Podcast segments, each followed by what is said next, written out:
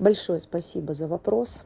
Попытаюсь на него ответить, хотя я, конечно, не политик и не политолог, а только социолог. Но в свое время в советском прошлом собиралась быть, становиться таковым. И в 2014 году вернулась к практике разбора политических моментов. Поэтому э, кое-что могу пояснить. Пункт номер ноль. Во всем важно понимать, что если мы говорим о внешнеполитических вопросах, то есть о взаимоотношениях между государствами, то корневая система слова «договор» э, остается таковой же, как и между человек и человек. То есть договор – это взаимные обещания о будущих действиях для того, чтобы получить что-то, что хочет каждая сторона. Точка. Другой вопрос, что если мы говорим о политике, то политика – это о стратегии, о, дальней, о очень дальних, длинных движениях государств. А что такое движение государств? Это много миллионов человек, которые вместе движутся в свое будущее, причем преодолевая слои спиральной динамики, то есть находится каждый индивидуально, каждое сообщество, каждый бизнес, каждая семья, регион и все государство в целом на каких-то из слоев спиральной динамики. То есть это очень разноплановая, уже сложная история, и внутри этих слоев свои договоренности действуют.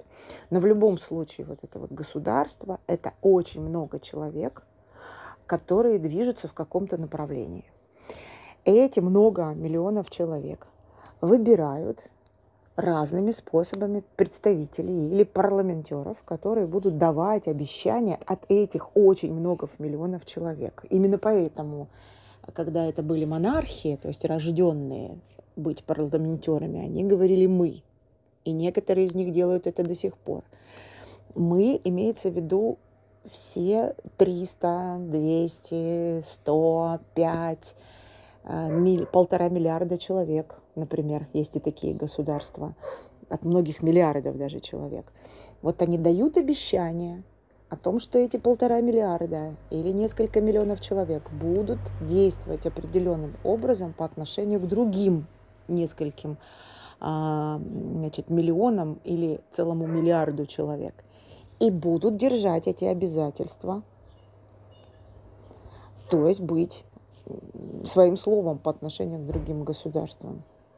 Нужно сделать еще так политически, чтобы эти миллионы и миллиарды людей действовали так, как пообещал этот парламентер. И ответственность несут за эти обещания все миллионы включая последующие поколения. Не только парламентеры, а вот все миллионы людей. Именно поэтому, на мой взгляд, политикой интересоваться важно и ценно. Для того, чтобы понимать, а какие обязательства дали вы и ваши дети по отношению к людям из другой страны.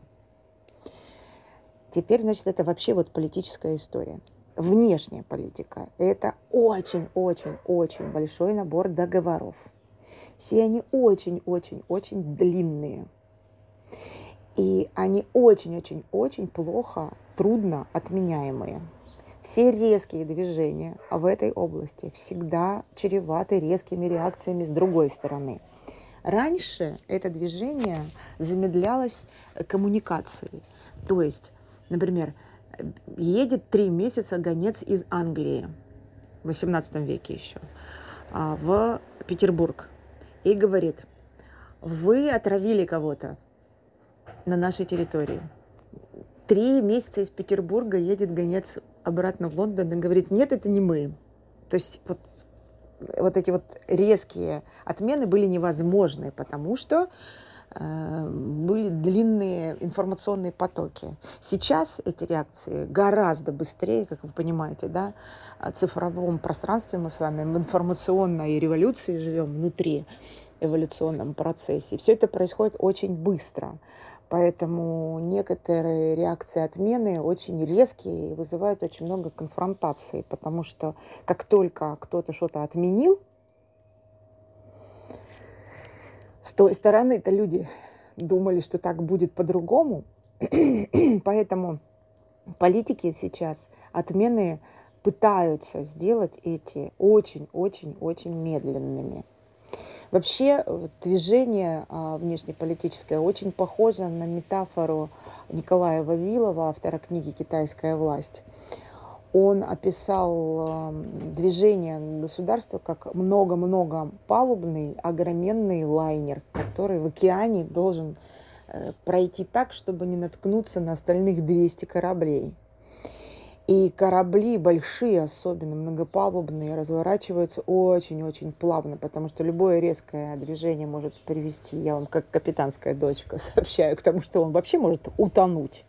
Взять вот так вот, лечь на бок, зачерпнуть воды и перевернуться, да, это внутренняя политика, сейчас поговорим об этом. А если не отвернуть, э, то можно столкнуться с кем-то. Поэтому все эти процессы, вот система управления проходит очень заранее. И для того, чтобы понимать, что вот этот корабль сейчас э, поворачивает, соседним кораблем, кораблям посылается длинная, длинная система а, предупреждений. То есть сигналы о том, что мы будем поворачивать, это очень долгий путь. И все резкие движения в этом плане, конечно, по отношению к другим кораблям могут привести к столкновению кораблей. Собственно, это то, что мы сейчас и наблюдаем. Теперь поговорим пару слов о внутренней политике. Внутренняя политика – это система выбора вот этих вот самых парламентеров, которые будут э, подавать сигналы от многих миллионов, миллиардов человек вовне – а также это система поддержки многих миллионов этих граждан, государств в том, чтобы выполнять обязательства внутри государства и снаружи. Вот это поддержание внутреннего, так сказать, гомеостаза а, государства, то есть а,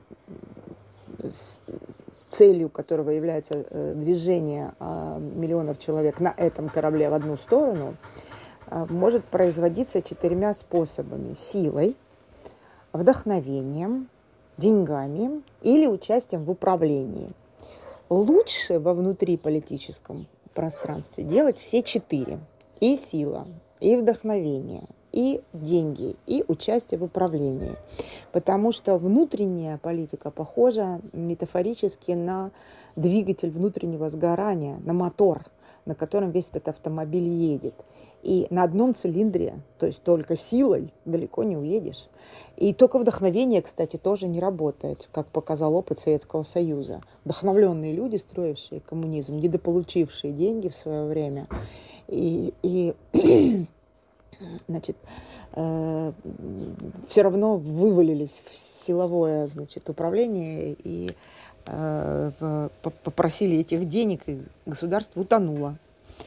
Нужно все четыре, поэтому, эм, собственно, и происходит то, что у нас происходит. Посмотрите, как у нас сейчас внутри политические процессы выстраиваются так, чтобы все эти четыре э, составляющих по очереди срабатывали, потому что какая-то одна из них точно проваливается. А, ну и, собственно, ответ на вопрос. Если договоры по отношению к вам со стороны соседних государств нарушаются. То есть речь идет о, о нынешней ситуации, в которой мы оказались. Но я могу сказать так, что на самом деле выходить из договоров начали мы, наше государство, в связи с тем, что те э, договоры, которые после разрывала Советского Союза а, были составлены в 91-96 годах, они грабительские по отношению к нам и очень несправедливые. Поэтому очень медленно буквально по одному пальцу из этих договоров уже 20 лет а, мы пытаемся вытащить. Мы, говорю, почему? Потому что э, э, знаете вы об этом или нет, но если вы гражданин этого государства, вы в этом участвуете. И все это делается очень-очень постепенно, делалось, да, все очень-очень постепенно. А, но, к сожалению, резких движений э, обойтись не удалось. Да? Почему? Потому что, еще раз повторю, этих договоров очень-очень-очень много, и они очень-очень-очень длинные, то есть некоторые из них бессрочные. И эти сроки, а та сторона, которая получает э, значит, прибыль за наш счет, от, ну, как бы отпускать не хочет, естественно, да. И поэтому все это двигается медленно, иногда вот так вот конфликтно, как сейчас происходит. Но процесс идет. Мы в любом случае наш корабль повернем в сторону, естественно, светлого будущего нашего и наших детей. И есть очень много примеров, и следить надо не за, когда вы смотрите новости, не за тем, что вот там вот прям по телеку все прям показывают, потому что очень часто, так как СМИ контролируются э, не совсем значит, люди, которыми, людьми, нами, которые хотят участвовать в управлении, а ну, бенефициарами, столкновений, а, то есть людьми, которые сейчас на самом деле выгоду получают от того, что происходит. А, следить надо за маленькими, маленькими шагами с точки зрения изменения договоров внешне и внутриполитических. Ну, например, сегодня прошла новость о том, что наш парламентер, которого мы выбрали, отменил налоговые соглашения с той стороной. То есть, ну вот, а, слава богу, чуть-чуть больше денег останется в стране. А, в завершение хотелось бы сказать что-нибудь духоподъемное. А, наблюдая за тем, что происходит вот уже в течение 9 лет, каждый день я за этим наблюдаю, консультируюсь с ребятами, которые чуть побольше меня и дольше в теме находятся, и отправляю всех на значит, э, сайты э, значит, наших внутренних мудрецов, научно-исследовательский институт будущего, школа здравого смысла и, значит, вот Николая Вавилова, телеграм-каналы для, для того, чтобы следить за маленькими новостями.